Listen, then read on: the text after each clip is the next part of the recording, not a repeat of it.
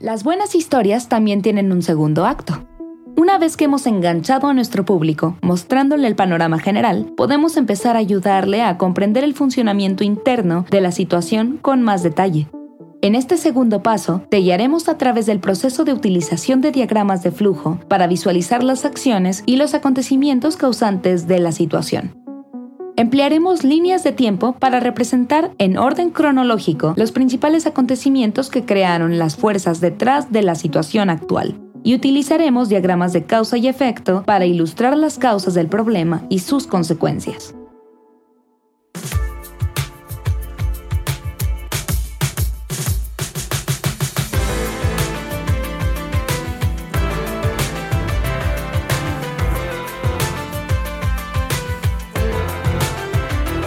Visualizando el cómo.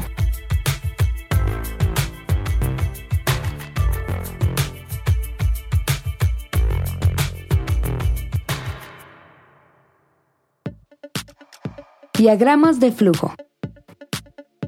Un diagrama de flujo comienza con un título que representa el problema que deseamos analizar. En nuestro ejemplo, estamos analizando el por qué esta empresa tiene problemas para mantener su equipo en buen estado a continuación, escribiremos en la primera columna todas las partes involucradas en este proceso. El cliente, el departamento comercial, el área de mantenimiento, el departamento de producción, el proveedor de componentes y el jefe de la planta.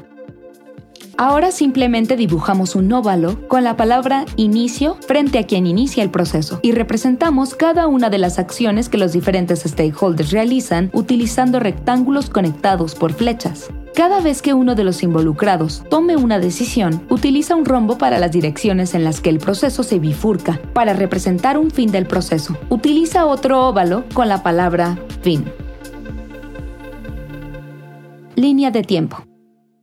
Antes de dibujar una línea del tiempo, debes reunir información sobre la fecha, el lugar y una breve descripción de cada acontecimiento. Hay tres tipos de disposición de la línea de tiempo. Utiliza el diseño vertical cuando tengas muchos eventos que resaltar, ya que siempre es más fácil desplazarse hacia abajo que hacia los lados.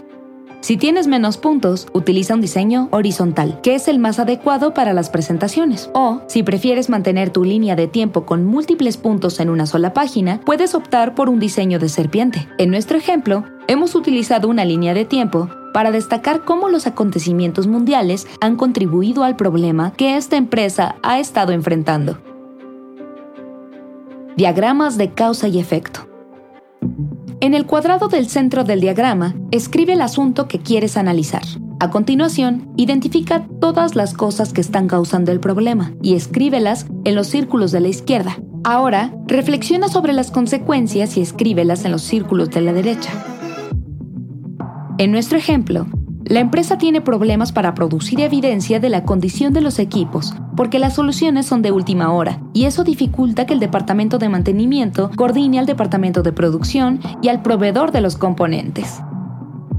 Estos diagramas de procesos nos ayudarán a analizar y a comunicar a los miembros de nuestro equipo y a las principales partes interesadas el cómo detrás de la complejidad y ambigüedad de cada situación. Cada uno de estos gráficos tiene una finalidad distinta. Puedes utilizar diagramas de flujo cuando quieras mostrar un análisis detallado de cómo las acciones y decisiones de todos los implicados contribuyen a la complejidad de una situación. El diagrama de línea de tiempo puede ayudarte a presentar el asunto desde una perspectiva histórica. Por último, el diagrama de causa y efecto te ayudará a explicar las causas profundas de un problema y las consecuencias creadas por ese mismo.